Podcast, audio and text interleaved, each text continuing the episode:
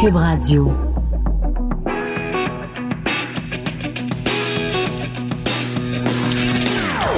Des opinions bien à elle. Sophie Durocher. Son franc-parler ne laisse personne indifférent. On n'est pas obligé d'être d'accord. Bonjour tout le monde, c'est Sophie. Et oui, c'est vendredi et en plus, il fait beau. Moi, je pense que les gens du Grand Prix de Montréal ont des contacts en haut. Ils doivent avoir le numéro de téléphone direct avec le grand boss en haut dans les nuages, s'il existe. Parce qu'il faisait froid, il faisait froid, il faisait froid. Tiens, ah, c'est le week-end de la, de, de la F1. Ah, tout d'un coup, commence à faire beau. Les filles se promènent en mini-jupe, euh, les gars montent leur chest tout d'un coup, il commence à faire beau. J'espère que dans votre coin de pays, il fait beau aussi. Bienvenue à On n'est pas obligé d'être d'accord. Écoutez, la dernière fois que une vedette connue, quelqu'un qui est comédien, a été porte-parole pour une cause, ça s'est plutôt mal terminé. Mais je suis sûre que ça ne sera pas le cas de notre prochaine invité. C'est l'animateur et comédien Patrice Lécuyer, qui est porte-parole de la Fondation de l'hôpital Maisonneuve-Rosemont. Bonjour Patrice, comment vas-tu? Bonjour, j'aime beaucoup ta présentation. Écoute, honnêtement, Patrice, je l'aurais pas fait pour tout le monde, mais te connaissant un petit peu, euh, je pense que tu es capable de prendre la blague. Ben oui, ben certain. Ben franchement, il aucun problème. Écoute, s'il y a quelqu'un qui est habitué justement de, de, taquiner les autres dans le milieu artistique, c'est bien toi. Alors, euh, quand on tire la pipe des autres, faut être capable de se la faire tirer. Mais c'est vrai que la dernière... Quand j'ai vu le mot porte-parole associé à ton nom, je me disais, eh boboy, il est mieux de se tenir les fesses serrées pendant les huit prochains mois, Patrice Lécuyer, parce que le moindre de ses gestes va être analysé. Fais attention, en tout cas un conseil, fais attention avec qui tu te fais photographier. Ben c'est tellement, c'est tellement une belle cause. C'est tellement. Euh, euh, moi, ça fait à peu près 20 ans que euh, je fais des trucs avec eux autres, puis moi, je suis toujours impressionné. Tu sais, je dis toujours, le, le, seul problème avec ces gens-là, c'est quand tu rentres chez vous, le soir, tu passes pour un imbécile auprès de ta blonde parce que c'est tellement du monde brillant ouais. que, faut être prêt à vivre ça. Tu sais. Oui, oui, tout à fait. Mais c'est ça qui est particulier parce que ça fait longtemps que tu es associé avec l'hôpital Maisonneuve-Rosemont. Donc, quand j'ai vu que tu devenais porte-parole, je me disais, ben voyons, il me semble que ça fait déjà longtemps qu'il est associé avec eux. Alors, en quoi ton rôle a changé par rapport à l'hôpital Maisonneuve-Rosemont? Oui, ben c'est qu'en fait, là, je suis le porte-parole. C'est vraiment, c'est officiel, c'est le c'est le c'est moi qui, qui va vraiment assumer toutes les euh, les entrevues les euh, euh, alors qu'avant c'était des événements ponctuels tu sais c'était des événements Montréal Passion 20 j'étais là j'animais. C'était c'était vraiment très très très restreint dans le dans dans, dans le dans la saison, c'était une fin de semaine, alors que là, c'est à l'année, puis je m'implique vraiment pour pour la levée de fonds. Ah, tu sais, il y a un objectif de 15 millions, fait que je vais rester là tant qu'on n'aura pas 15 millions au moins. Là, Puis écoute, pour avoir déjà assisté euh, et, euh, et, participé à un événement où tu faisais justement euh, de la levée de fonds, c'était un événement Passion 20, si je me trompe pas, et tu faisais l'encanteur. Écoute, t'allais, il y avait donc, pour, pour expliquer aux gens, euh, il y a comme une grande salle avec plein de gens qui ont payé très cher leur billet pour être là. Et là, Patrice doit les convaincre de, re, de, de recracher de l'argent d'aller chercher encore plus. Et écoute, t'étais hallucinant parce que c'était oh, non mais t'étais super bon puis je te l'avais dit d'ailleurs à l'époque. Écoute, t'allais voir les gens puis c'était tout juste tu les culpabilisais pas en disant hey coudon là, c'était juste tu leur disais pas il y a des petits enfants qui vont mourir à l'hôpital là si vous donnez pas de l'argent. en tout cas, mais je me souviens que quand je mettais par exemple un voyage à vendre, puis là je disais à monsieur vous allez là avec votre femme, j'imagine? il disait oui, monsieur aussi va avec sa femme, là 2000 de plus, me semble, votre femme vaut 2000 de plus. il, me le donnait, j'allais voir l'autre, je disais, euh, si sa femme vaut 2000 de plus, la, la, la, vôtre vaut aussi 2000 de plus, c'est sûr. C'est excellent. Là, je les mettais en compétition avec l'autre. ben, c'était vraiment pour la cause, tu sais. Ben, c'est ça. Qu'est-ce qu'on ferait pas pour la cause avec un grand C? Mais c'est aussi intéressant de, de, de parler de, de méthode de levée de fonds, euh, Patrice, parce que les gens aujourd'hui, on va, on va pas se le cacher, les gens sont extrêmement sollicités. Tu sais, ah euh, puis Bon, les gens, évidemment, la clientèle à laquelle tu t'adresses, c'est peut-être une clientèle qui est plus fortunée. Donc, des gens qui qui, qui peut-être ont justement de l'argent disponible pour pouvoir donner pour une fondation. Mais monsieur et madame tout le monde, s'ils veulent aider la fondation Maisonneuve Rosemont, comment, comment ils peuvent le faire? Parce que, tu sais, envoyer un 20 dollars pour une, tu sais, toi, tu cherches 15 millions, on sent un peu cheap de juste te donner 20 ou juste te donner 50. Ben, ben, c'est, ben, c'est l'erreur qu'il faut pas faire. Ouais parce qu'on est dans une dans une, situation où ce qu'on fait en ce moment va bénéficier. Quand les gens comprennent, moi, moi je me suis intéressé à eux autres mm-hmm. parce que ce qu'ils font, c'est euh, c'est tellement euh, exceptionnel, puis c'est la, la médecine de demain. Alors, c'est une médecine dont on va tous bénéficier. On fait tout ça pour nous autres. Alors, si on est toute la gang à donner de l'argent, pour cette cause-là, eh bien, on va tous en bénéficier. Souvent, quand on s'associe à une cause, ou pas quand on s'associe, mais quand on donne à une cause, on a l'impression que ça va d'un pot, ça sert dessus, ça fait dessus. Mm. Moi, je vois depuis 20 ans ce qu'ils font, eux, et c'est exceptionnel. Ils sont, je, si tu permets, je vais expliquer ce qu'ils ben oui, font, qui est Mais c'est capoté, c'est de la science-fiction, là. Carrément. Ah, c'est vraiment de la science-fiction. J'ai l'impression de regarder un vieil épisode de, de, de, de, Star Trek où on voyait le docteur là, qui, qui passait son appareil. Là, puis, mais on n'est pas loin de ça. Ou l'homme bionique. Ou l'homme bionique, l'homme de 6 millions de ben dollars. Là. OK, vas-y, je te laisse parler. Oui. Alors, ils prennent, écoute, c'est pas compliqué, on a tous ce qu'il faut, on a tous tout ce qu'il faut dans notre corps pour combattre le cancer. Malheureusement, il y a des gens qui perdent la bataille, puis il y a des gens qui le cancer se développe, mais normalement on devrait. Alors, c'est qu'on a un problème, euh, un dérèglement ou quelque chose. Quoi. Alors, ils prennent nos cellules, ils vont les, euh, je sais des images, je vous donne, ils vont retirer des cellules comme une prise de sang, comme un, euh, ils vont reprogrammer les cellules, ils vont les réinjecter aux patients. Et ils vont, c'est-à-dire que soit ils les enlèvent à nous ou c'est un donneur compatible. Mm-hmm. Ils reprogramment les cellules. Une fois qu'ils ont remis les cellules, ce sont les cellules, donc c'est notre propre corps qui se bat contre le cancer et ça marche. Mm. Euh, nous, on a l'impression que c'est un peu euh, euh, théorique et tout ça, mais ils font ici la première grève de moelle osseuse, ça s'est fait il y, a, il y a 40 ans. Mm. Et là, c'est, on est habitué à la grève de moelle osseuse, on sait ce que c'est, c'est pas un problème. Mais là, cette façon de faire là, il y a, des, ils sont tellement, c'est tellement un centre de pointe à travers le monde mm. que les gens, les chercheurs de partout à travers le monde, ben pas, pas, tous les chercheurs, mais il y a beaucoup de chercheurs un peu partout à travers le monde qui veulent venir travailler ici mm. parce qu'ils sont sur le point de trouver euh, de, de, pas de trouver. Ils ont trouvé, mais ils cherchent maintenant la manière de faire. Mm. Là, c'est sûr que les gens vont, vont, vont, qui écoutent vont se dire, ben là, pourquoi est-ce qu'on ne se fait pas traiter comme ça? Parce qu'avec ça, il n'y a pas de, de, d'effets secondaires comme la chimiothérapie. Il n'y a rien de tout ça. C'est que là, on peut le faire pour certains types de cancers et on ne peut pas le faire en même temps que la chimio. Donc, il faut que ce soit des candidats pour qui la chimio pas fonctionner, tout ça c'est eux qui vont euh, être éligibles à ça. Et ça, c'est partout au Québec. C'est pas juste les gens qui restent euh, à Montréal, là, les gens qui nous écoutent, c'est partout. Les, médecins connaissent ça. En fait, si vous êtes un candidat, ils vont vous référer à l'hôpital Maisonneuve-Rosemont, puis ils vont pouvoir, euh, où ils vont, vous savez, dans votre hôpital, comment ça passe, je sais pas, là, mais tout est fait à partir de, les, les cellules souches sont, sont élevées, sont multipliées lorsqu'ils les, les enlèvent, c'est multiplié et c'est réinjecté à l'intérieur du corps. C'est absolument fantastique. J'ai visité le centre de recherche. Ouais. Il y, a des chercheurs de partout à travers le monde qui veulent venir. Eux autres, c'est des.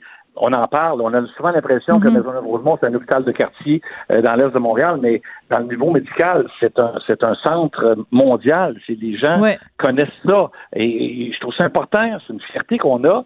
D'autant plus que nos médecins peuvent euh, aller travailler partout à travers le monde. On s'entendra dessus dans des meilleures conditions, puis, euh, puis euh, avec des, meilleures conditions monétaires et tout. Mais ils ont réussi depuis toutes ces années-là à créer cette expertise-là ici, chez nous, à Maisonneuve-Rosemont. Puis là, c'est le monde de partout à travers le monde qui veut venir travailler avec nous autres. Et ça, on va y arriver. C'est nos enfants ou les enfants de nos enfants, ça va être quelque chose de, de peut-être pas de banal, mais d'absolument usuel. Puis on est, on est chez nous ici à ouvrir cette porte-là. Je trouve que c'est une chance extraordinaire. Donc, de donner 20 dollars, de donner 30 dollars, de donner 100 dollars, c'est pas important. L'important, c'est plus on donne, plus vite on va arriver à trouver des solutions. Bon, moi, je veux juste te dire, t'es vraiment pas un bon porte-parole. T'es pas convaincant, t'es pas passionné.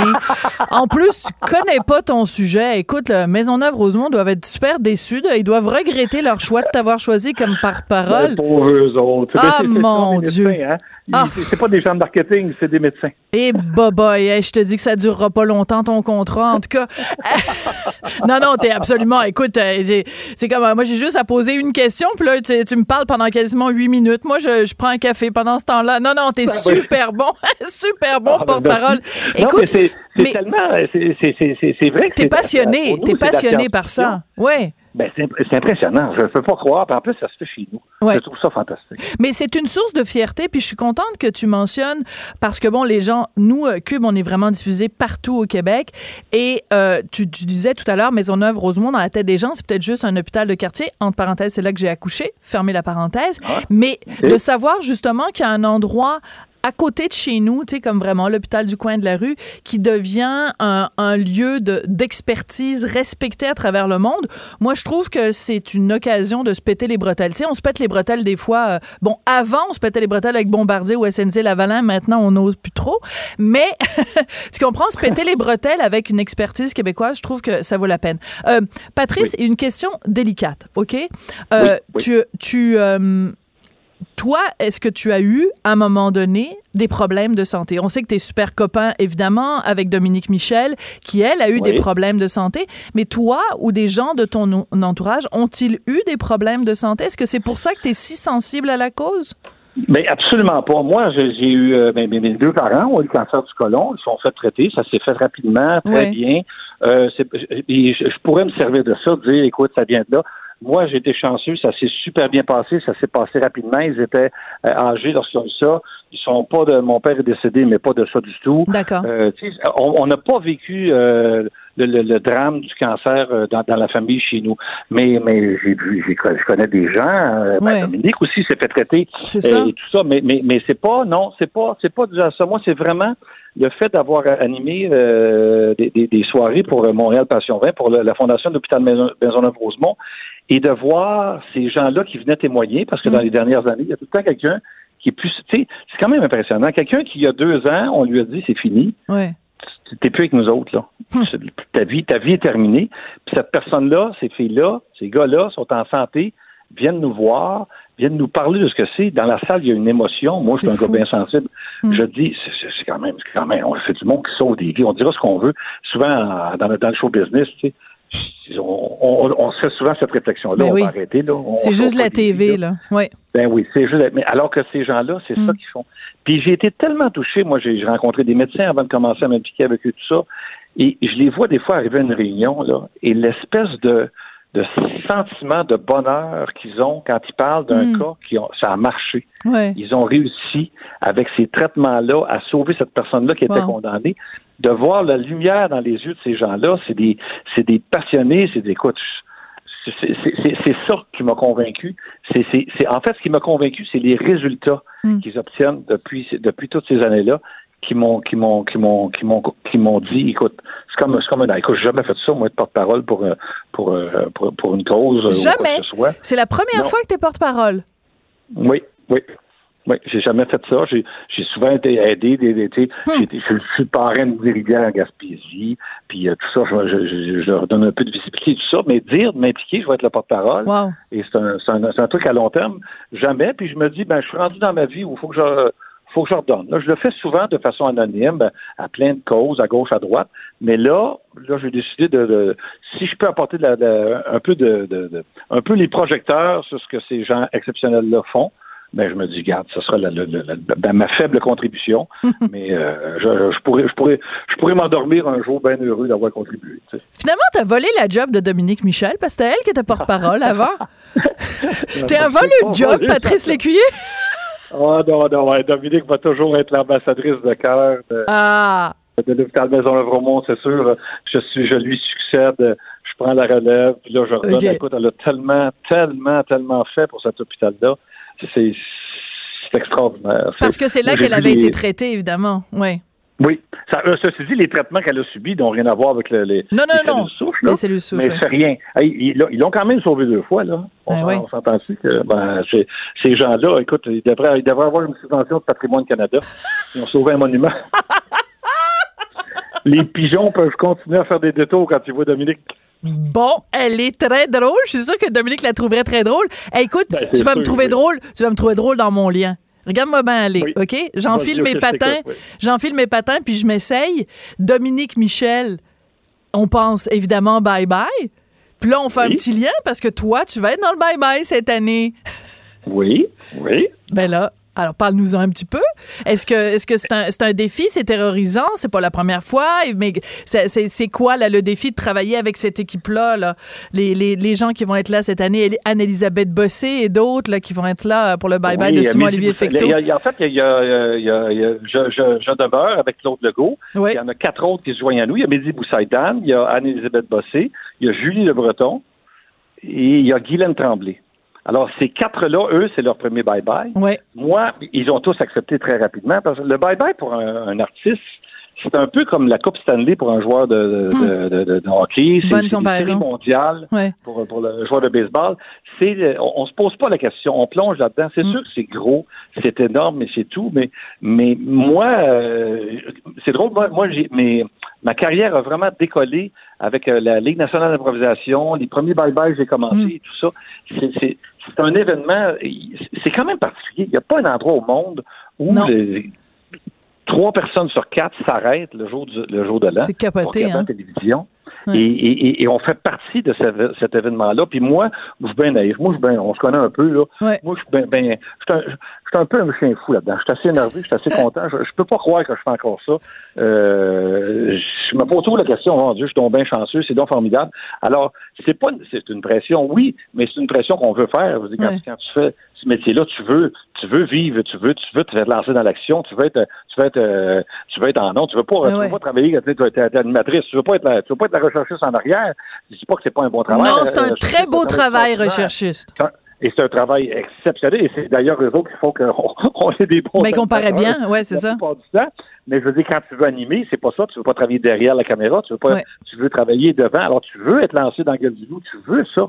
Tu demandes ces choses-là. Tu t'en manges. C'est pour ça que, c'est pour ça qu'on a envie. C'est pour, c'est, de ça dont on rêve. Alors, le bye-bye, c'est, c'est le, le, rêve de, de, de, tout jeune acteur, jeune actrice, jeune humoriste, de, de, vivre ça un jour. C'est un moment exceptionnel. Puis on a, on, on est dans le salon de tout le monde au jour de l'an. C'est quand même pas rien. C'est quand même, c'est quand même capoté. La dernière fois, les codes d'écoute, c'était un, un, record. C'était 4,4 euh, millions. Parce que... Oui, c'est un record de, de, record de codes d'écoute de télévision à large. quand même. C'est fou.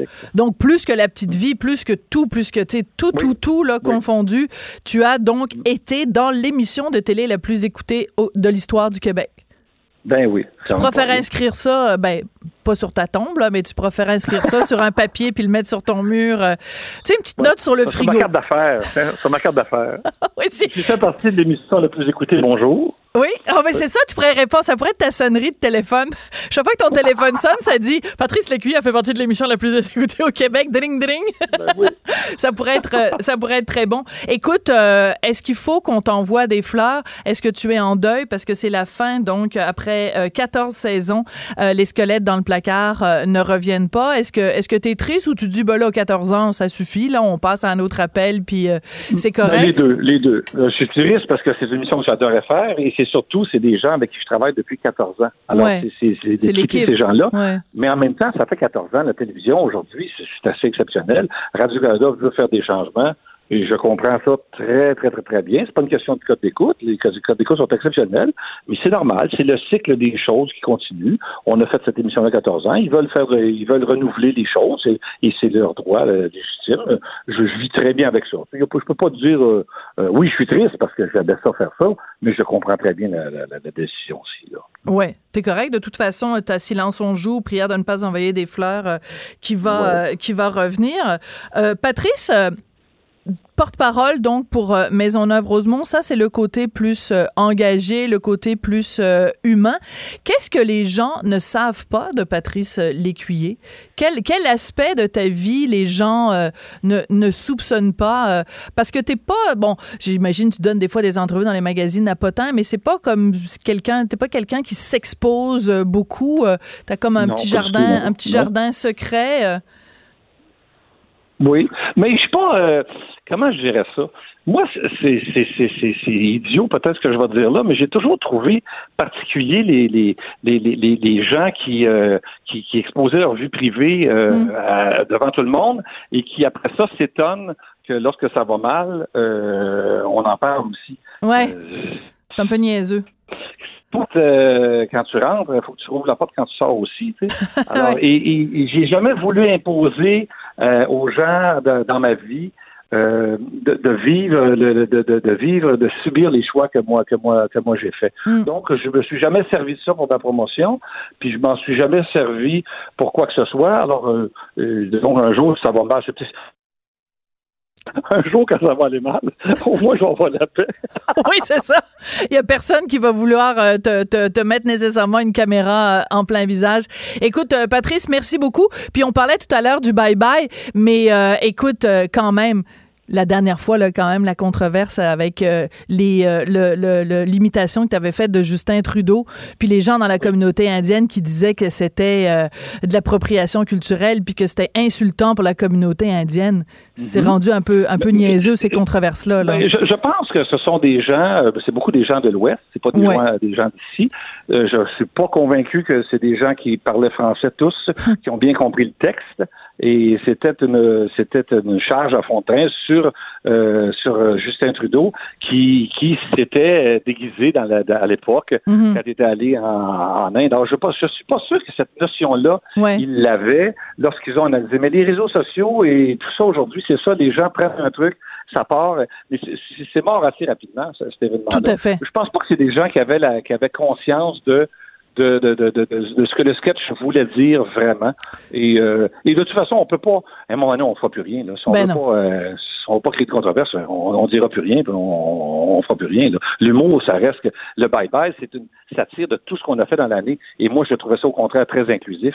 Ben oui. Euh, comme, sketch. On va pas, on va pas dire, oh, parce que ce sont des gens d'une communauté, communauté euh, différente, on va faire quelque chose de différent, ou on n'aura pas le même traitement. Non, au contraire, c'est le même traitement pour tout le monde. C'est ce que je trouve de, formidable de cette émission-là, qui rejoint un, tellement grand nombre de monde que ça ne doit pas choquer tant de monde que ça.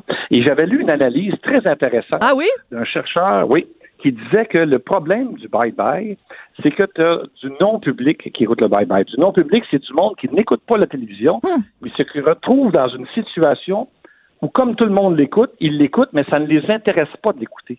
Donc, c'est pas c'est pas un vrai public, c'est du monde qui regarde ça sans intérêt et qui ne connaissent pas les codes, rien.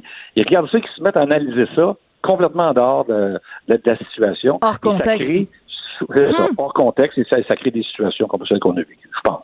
Oui, oui, tout à fait. Parce qu'écoute, en effet, tu as tout à fait raison. La controverse a duré à peu près euh, une semaine. Puis c'était ben vraiment du côté du côté anglophone, parce qu'au Québec, tout le monde sait que le bye-bye, c'est à ça que ça sert. Faire des. des, ben faire, tu sais, rire du monde, puis, tu sais, rire de Justin Trudeau.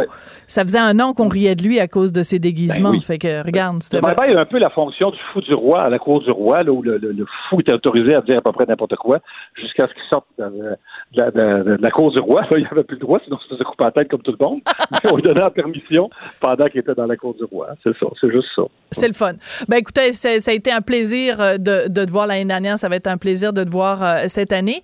Et euh, écoute, ben salut Dodo, si jamais si tu la croises dans tes... je vais la voir, c'est sûr. Ben, ben écoute, c'est sûr, vous êtes encore très amis, je pense. Puis écoute, félicitations pour ce travail de, de porte-parole, ce rôle de porte-parole de la Fondation de l'hôpital Maisonneuve-Rosemont. Puis écoute, tu pourras dire à tes collègues médecins que tu es un très bon vulgarisateur scientifique. je pense que c'est la job de Charles Serre que tu vas voler finalement. C'est toi qui vas t'en aller dire le dimanche. C'est fascinant. La cellule souche, c'est absolument fascinant. Fascinant. Fascinant. merci beaucoup, Patrice. Ça a été un plaisir de ben, te parler. Euh, quand tu veux. Et la prochaine fois, je suis désolé d'avoir été au téléphone. Oh, c'est pas grave. si tu m'invites, ça va me faire plaisir d'être là. Ben écoute, en plus, je, pensais que tu venais en studio. Fait que j'avais mis mon beau t-shirt de Charlebois Scop parce que j'étais à la première de Charlebois hier. Je me dis, ah, je vais ah, faire des selfies. ben ouais. Oh, je, vais, je, je, veux faire un selfie avec Patrice. Puis là, ça va être, je vais avoir comme deux idoles du Québec, Robert Charlebois et Patrice oh, Lécuyer dans la même photo.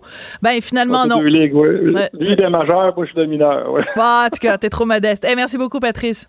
Ça va, merci. On n'est pas obligé d'être d'accord pour nous rejoindre en studio. Studio à commercial cube.radio. Appelez ou textez. 187 cube radio. 1877 827 2346.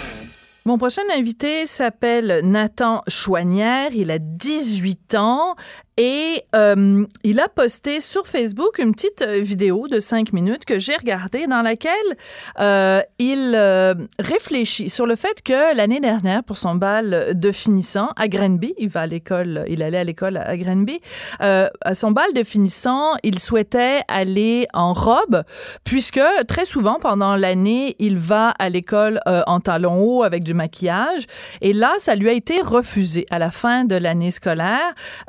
Et donc, dans cette vidéo qui a été partagée de nombreuses fois, il euh, se dit donc victime d'une forme de, discrimination. Alors, pour en parler, Nathan Chouanière donc est au téléphone. Bonjour, Nathan. Bonjour. Nathan, euh, pendant l'année scolaire, vous alliez donc à l'école euh, du Verbe divin à Grenby régulièrement ou tous les jours en classe maquillée avec des talons hauts? Euh, dans le fond, ça a commencé environ un ou deux mois avant le bal définissant. D'accord.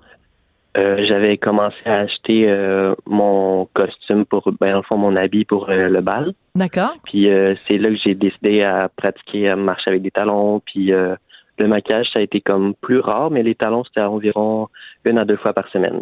Puis comment les gens réagissaient, autant les autres élèves que les profs, puis la direction? Euh, dans le fond, les élèves, la majeure partie des élèves, dans le fond, c'est euh, étaient surpris. Euh, il y en a qui étaient pas d'accord, ça se voyait avec leur regard. Il y en a d'autres qui, dans le fond, ils, ça les dérangeait pas. Puis il y avait mes amis qui, dans le fond, ils me soutenaient. pour ce qui est des professeurs, dans le fond, ça aussi, c'était partagé. Et en ce qui concerne la direction, ben j'avais quand même un, un certain regard de leur part, mais pas plus que ça. D'accord. Parce que juste pour expliquer aux gens, euh, on, mettons quelqu'un qui est en transition, quelqu'un qui est euh, qui a euh, le, sexe assigné à la naissance euh, féminin, ben, qui choisit de, de se couper les cheveux, de se faire appeler d'un prénom masculin parce que cette personne-là est en transition, ou l'inverse, là, quelqu'un né dans un corps masculin qui bon veut transitionner vers le sexe féminin. C'est pas votre cas. Vous vous considérez pas trans. Vous êtes quoi? Vous êtes non binaire. Vous êtes queer? Vous définiriez comment, Nathan? Si en tout cas, s'il y a une étiquette avec laquelle vous vous sentez à l'aise ou peut-être que vous aimez pas les étiquettes non plus, là? Euh, moi, je m'identifie comme étant queer. Euh, dans le fond, j'exprime ma féminité grâce au drag puis au maquillage. Et euh, dans le fond, j'ai toujours ma, mon côté masculin qui est là.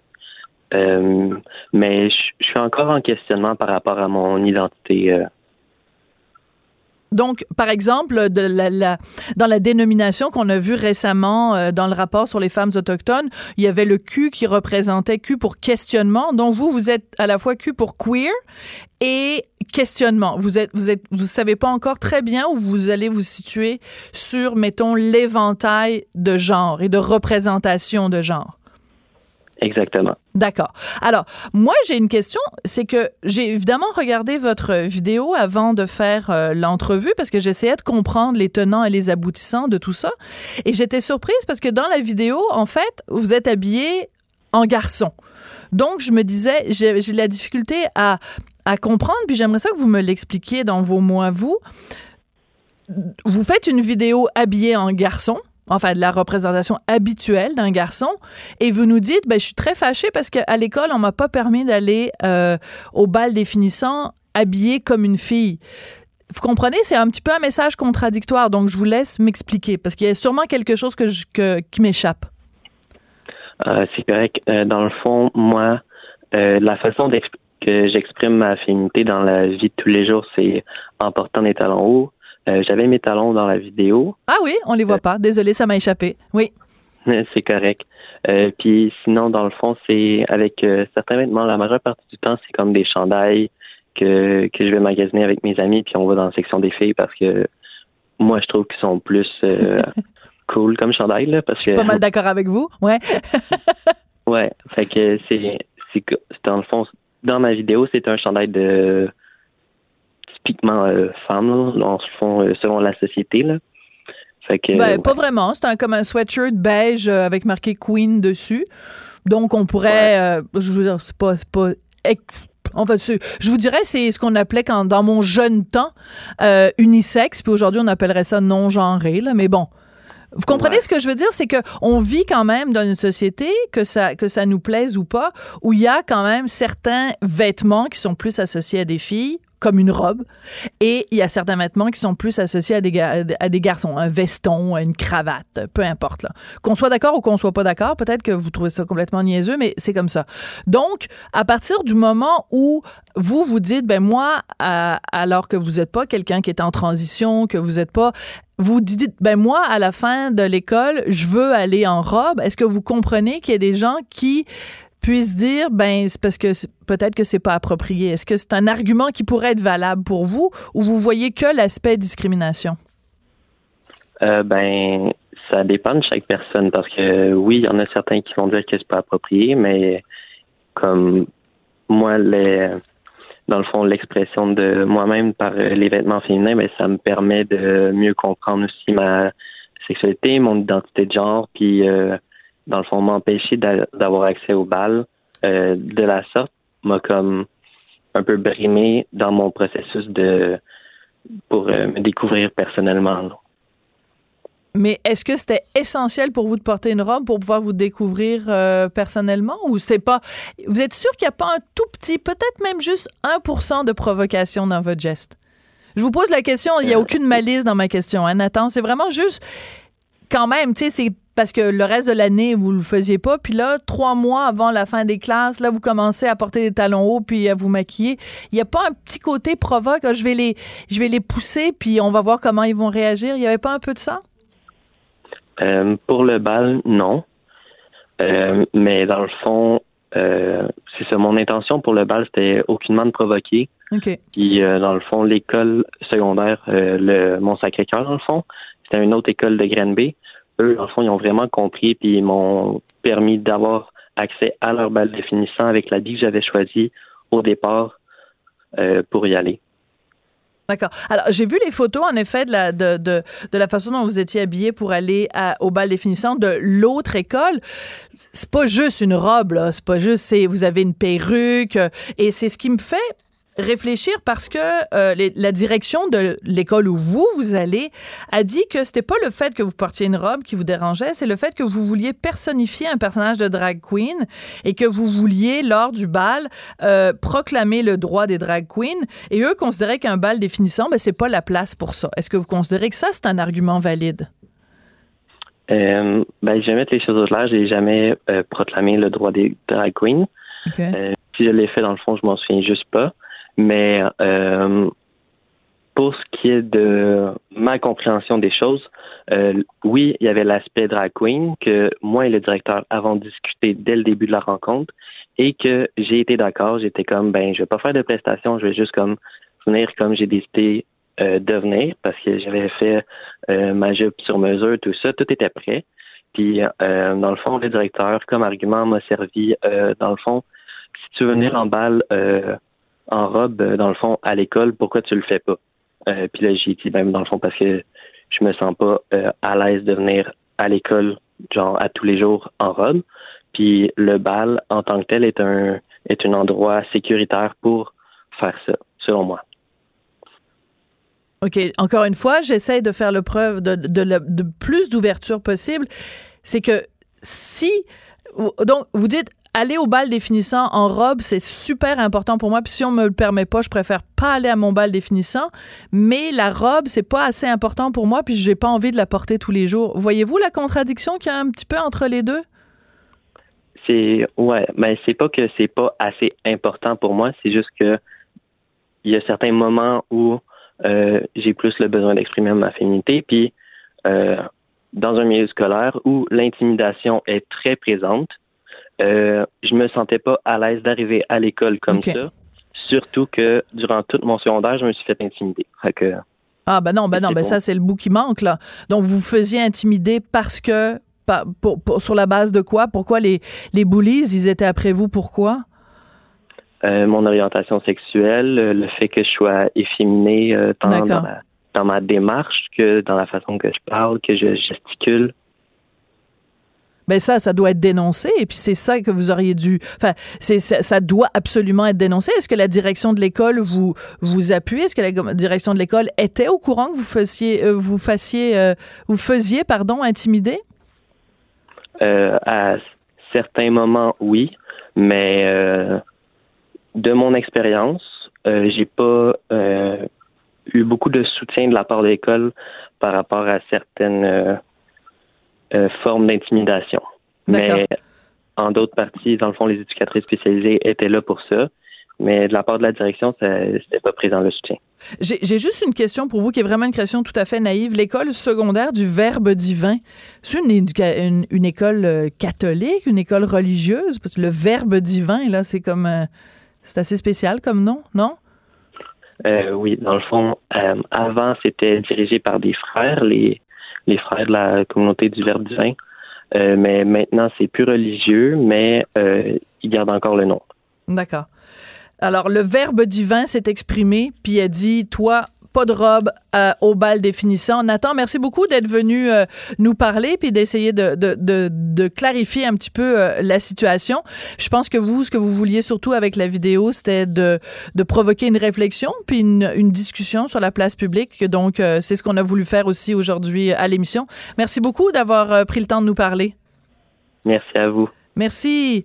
Donc, euh, Nathan Chouanière, oui, qui, euh, donc, vous allez pouvoir euh, retrouver facilement sur Facebook cette vidéo où il affirme avoir été mm, l'objet de discrimination parce qu'il voulait porter une robe à son bal de finissant. Sophie Durocher. On n'est pas obligé d'être d'accord.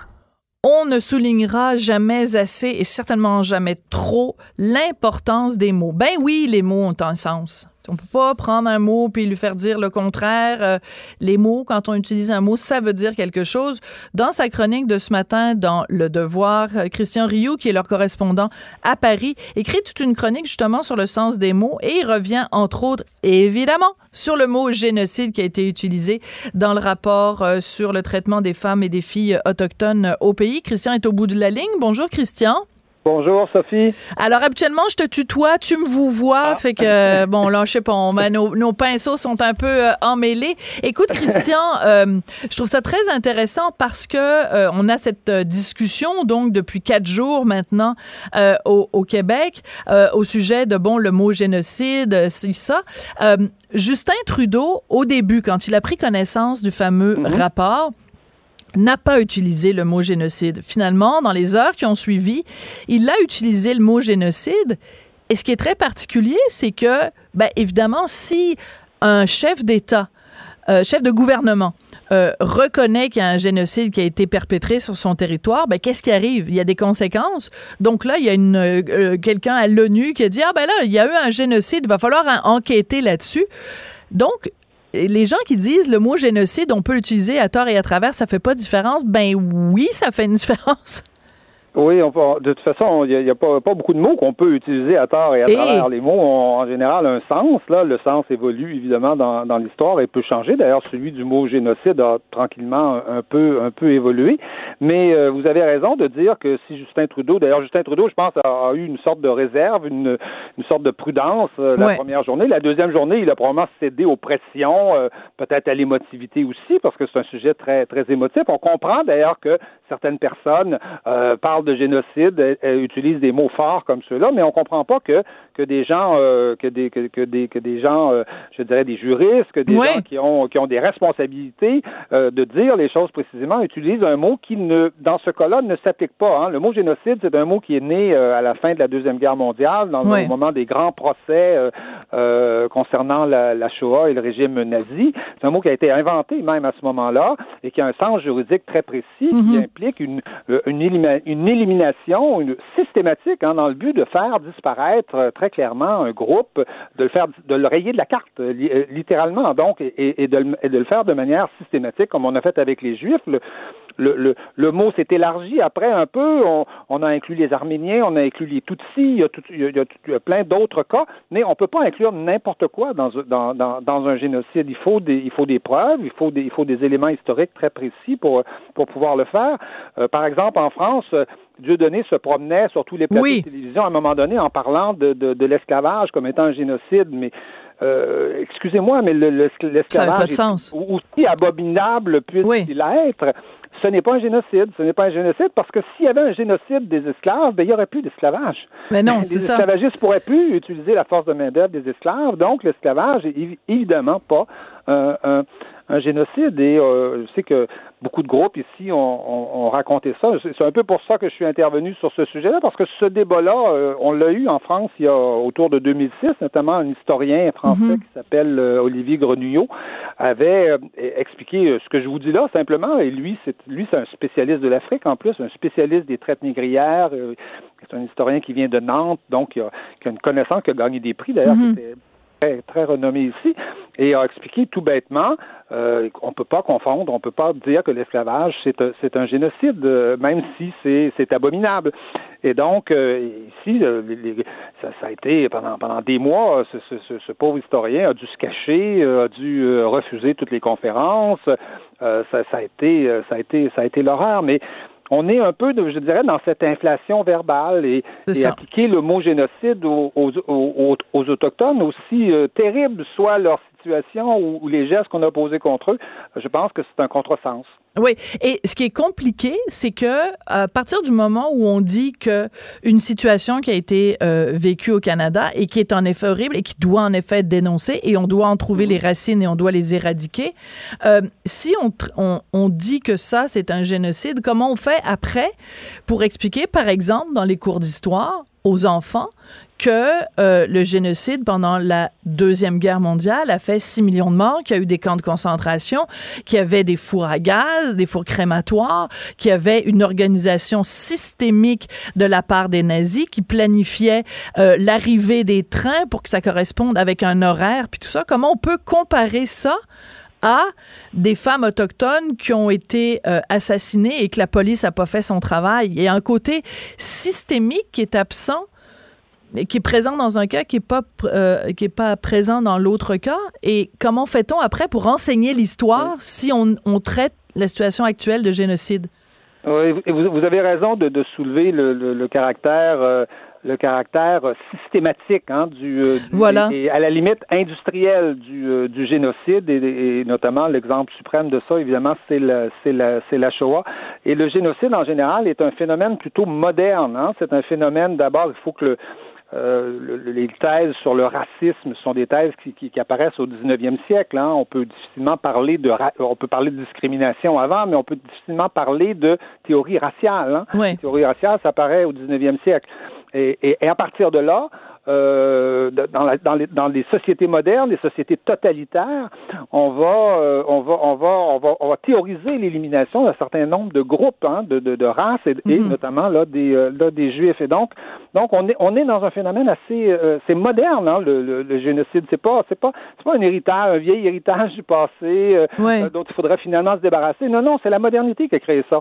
Donc, voyez-vous, il y a une sorte de contresens aussi d'associer la vieille colonisation à l'idée à l'idée d'un, à l'idée d'un génocide aussi affreuse et aussi violente est-elle été hein. Euh, prenez l'exemple des Polonais pendant la Deuxième Guerre mondiale, par exemple. Il y, a, quoi? Il y a 6-7 millions de, de, de, de, victimes de la Shoah.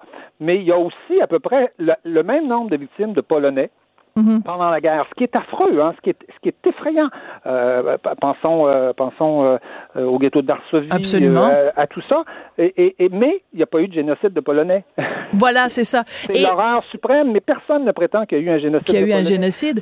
Et alors, et, cette inflation, cette inflation des, des, misères et des souffrances, je veux dire, est, est, quelque chose de quelque chose de très négatif parce que ça, nous, ça ne nous permet pas de comprendre et ça cache en fait les causes réelles des choses. En disant il y a eu un génocide on ne comprend pas la situation des, Autochtones. Et or, il faut la comprendre si on veut aider si on veut résoudre les, problèmes des populations autochtones et balancer le mot génocide comme ça euh, en, disant euh, c'est les blancs en général qui sont coupables de ça. Ça n'explique rien. Absolument. Et très rapidement, pas les nuances non plus. Oui, très rapidement, Christian, parce que je dois, je dois passer à un autre invité, juste pour te faire sourire euh, un petit peu. En 2016, il n'était donc pas au pouvoir. Justin Trudeau. Ah non, non, il était au pouvoir, excuse-moi. Euh, il était, oui, il était là depuis 2015. Alors, euh, euh, Justin Trudeau, il y avait une motion des conservateurs qui voulaient euh, qu'on déclare que la violence de l'État islamique constituait un génocide. Et Justin Trudeau a dit c'est hors de question. Euh, il a demandé aussi aux, aux, députés libéraux de voter contre la motion des conservateurs en disant non, non, non, seul le Conseil de sécurité de l'ONU peut décider si c'est un génocide ou pas. D'accord. Ben écoutez, ben, pour une fois, je suis d'accord avec Justin Trudeau. il, a, il, a, raison. Hein, de, oui, mais c'est assez amusant. C'est assez amusant que l'État islamique, Justin Trudeau dit non, non, non, c'est pas un génocide. Puis si pour décider c'est un génocide, il faut demander à l'ONU. Mais quand c'est euh, ici au Canada, il dit oui, oui, ben oui, c'est sûr, c'est un génocide. Il n'y a pas besoin de demander à l'ONU de se pencher sur la question. C'est quand même assez rigolo euh, de mettre euh, ça en contradiction l'un avec l'autre. Oui, puis il faut faire attention dans ce genre de situation-là. On comprend que l'émotivité, c'est normal, mais on ne peut pas définir une politique à partir de l'émotivité et de l'émotivité, je dirais, à la limite médiatique. Hein, oui, oui, tout à fait. C'est Justin est spécialiste de ça. Lié euh, aux journalistes et à nous dans les médias, oui. où, euh, où il faut toujours en rajouter, quoi. Oui, eh ben justement, en rajouter ou en enlever, parce que là, c'est la fin. Merci beaucoup, Christian, Christian Rioux. Tout le monde a droit à son opinion. Elle requestionne, elle analyse, elle propose des solutions. De 14 à 15, Sophie Durocher. On n'est pas obligé d'être d'accord. C'est vendredi, c'est Lise Ravary. Bonjour Lise, comment vas-tu? Je vais très bien, toi, ma chère. Dans ta, dans ta, dans ta campagne, loin, loin, oui. Euh, as-tu entendu le vroom vroom vrombissant de, de la Formule 1? Non, dans ma campagne, j'entends surtout des motos, ah. des, des moissonneuses batteuses. Des Ford 150. OK. Puis des chiens à l'arrière d'un pick-up heureux comme Jean Lapierre. Euh. Ah, quand tu mangeais du homard des îles. Oui, ouais. ça, exactement. Ben, écoute, Mais non, j'entends pas. Non, je l'ai entendu pendant bien des années, par exemple. Ben, écoute, moi, euh, je suis allée faire un tour euh, hier. Je me dis, ah, je vais montrer ça à mon fils, tu sais, parce que mon mm-hmm. fils, je pense qu'il faut l'exposer à tout, à l'ensemble de ce qu'est la société dans laquelle on vit. Ben Et pidou, pidou, la pile pitoune, ça faisait aller sur la rue Pile hier. Oh, j'imagine. Et là, là, là, là, là, là. Et euh, il avoir une coupe sur la rue Pile aussi, j'imagine. Hein? Oui, c'est ça, la pile pitoune ah, sur la rue Pile. J'ai compris, Chris, excuse-moi, oui. Ah non, ah, ben, oui, ah, oui, ah, ben là, là, là tu es dans le quartier, quartier général de... Ouais. Du, du, de la Formule 1 populaire. Oui. Et, euh, ben écoute, euh, à part regarder des carrosseries de différents types, des carrosseries humaines et des carrosseries... Euh, des bumpers humains et des bumpers euh, de véhicules, mm-hmm. ça n'a pas grand intérêt pour le. En tout cas, moi, ça ne me, ça me laisse, ça ne me fait pas du tout bouger les ovaires de regarder des voitures, les plus belles soient-elles, ça me fait strictement rien. Toi, comprends-tu le phénomène de la Formule 1? Oui. Oui? Oui.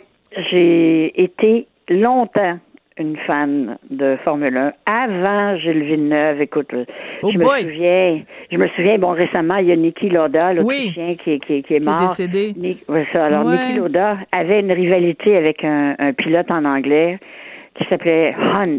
Ouh. Bon, je me rappelle plus son premier nom. Un beau bonhomme blond. Une, le retrouver. Une belle, une très très très belle gueule de sportif euh, devient devenu superstar. Et James Hunt. Voilà, James Hunt, exactement. Là, il n'était pas laid, hein, tu le vois là sur. Niki euh, Lauda et James Hunt, ennemis jurés selon Paris Match. Exactement. Bon, ils se sont réconciliés, mais quand même, c'est vrai. Mais c'est à cette époque-là que j'ai accroché. J'ai accroché pour toutes sortes de raisons. Premièrement, moi, j'aime le bruit. J'aime les moteurs. J'aime ça, les moteurs. Écoute, je suis une ben motocycliste. Tu peux pas aimer la moto puis pas aimer les moteurs. OK. Mais toi, t'es en plus, t'aimes le rock and roll puis t'aimes les motos. Fait que c'est sûr que t'aimes le bruit. C'est ça. Exactement. Mais en même temps, une des choses qui est probablement la chose la plus intéressante au sujet de la Formule 1, c'est que la plupart, pas la plupart, la totalité de ce qu'on pourrait appeler les, les avancées euh, d'ingénierie pour être euh, plus sécuritaire en auto, viennent toutes de la Formule 1. OK, donc c'est comme, par exemple, quand on parle du programme, euh, du programme spatial, euh, quand chaque fois qu'on développe des trucs pour l'espace, mais ben, ça a des retombées pour nous euh, humbles mortels. Donc, la, la Formule 1, c'est la même chose. On développe des technologies qui, après, nous sont utiles à nous dans la vie de tous les jours. OK, ça, c'est un bon point. Même Williams, l'écurie Williams, eux, ils ont même une division où ils prennent euh, ces, ces, ces avancées-là technologiques et ils les revendent à toutes sortes d'entreprises qui n'ont rien à voir avec la Formule 1. OK. Alors, c'est un, c'est un, une business à l'intérieur de cette business-là. Et je disais aussi, écoute, la Formule 1, depuis 30 ans, a, son chiffre d'affaires a augmenté entre 8 et 10% chaque année il aurait fallu que j'investisse à ça plutôt que là-dedans plutôt que d'investir dans la bourse. Ah ouais, c'est pas même mieux que Nortel, mettons. ah oui, Nortel, te rappelles-tu? Oui, oui, c'est ça. Oh, que je m'en souviens. Oh, ton portefeuille s'en souvient. Ton portefeuille s'en souvient. Mon portefeuille s'en souvient, mon gérant de banque, tout le monde. Écoute, on, on, il y a beaucoup de gens qui mettent évidemment l'accent sur euh, le, le, la prostitution qu'il y a évidemment hmm. pendant le Grand Prix. je comprends. Mais en même temps, je veux dire, c'est il y en a, c'est comme mettons, il y en a euh, plus pendant le week-end du Grand Prix. Mais je veux dire, c'est comme si on découvrait ça pendant le week-end du Grand ah Prix. Mais occupez-vous de ça, puis inquiétez-vous de ça, et dénoncez ça, et euh, scandalisez-vous de ça le reste de l'année? Pourquoi, pourquoi tout d'un coup, là, on fait comme on sort euh, Mariam Mourani puis on sort tout le monde pour dire c'est donc bien effrayant, il y a des escortes à Montréal. Ben oui, mais c'est parce que, excuse-moi, là. On vient pas de découvrir ça tout d'un coup, là. La différence aujourd'hui, c'est que je me demande si une partie de ces messages-là s'adresse pas aux parents qui sont catastrophés de voir que peut-être leur fille de 16 ans euh, va disparaître pour le temps du, du Grand Prix. c'est, c'est, c'est ça, ça, nous interpelle tous parce qu'on sait qu'il y a tant des filles à l'extérieur des centres jeunesse, des écoles secondaires. Il y a, quand même un côté business euh, du sexe assez euh, développé et nauséabonde. Mais en même temps, moi, je serais vraiment très curieuse de savoir si pendant euh, le tennis, ouais.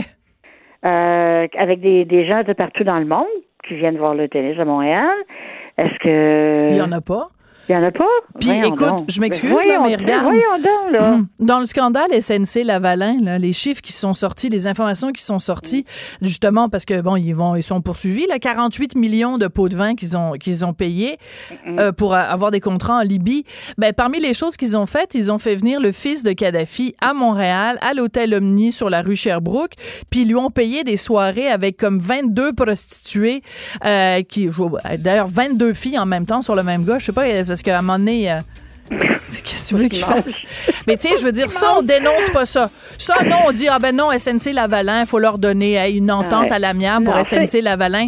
Mais le gars de la, Formule 1 qui se fait venir une escorte, ça, c'était cœurant. C'est vraiment des gros cochons. Il y a un côté sulfureux, un côté très macho, euh, gros moteur. Euh, c'est encore un domaine qui est surtout réservé aux hommes. Puis moi, personnellement, est-ce que ça me dérange? Non. Mais lâcher les petites filles, par exemple. Ah, ben, c'est sûr. Surtout quand ils s'en prennent aux mineurs. C'est ça. Ah oui, ben oui. Là, là, wow. Ce que je dénonce, c'est l'hypocrisie c'est l'hypocrisie de dire ah le, 6 juin on trouve ça écœurant puis le reste de l'année on fait comme si ça n'existait pas. ben soyez conséquents puis soyez scandalisés à longueur d'année. Merci Lise, on se retrouve lundi. Cube Radio.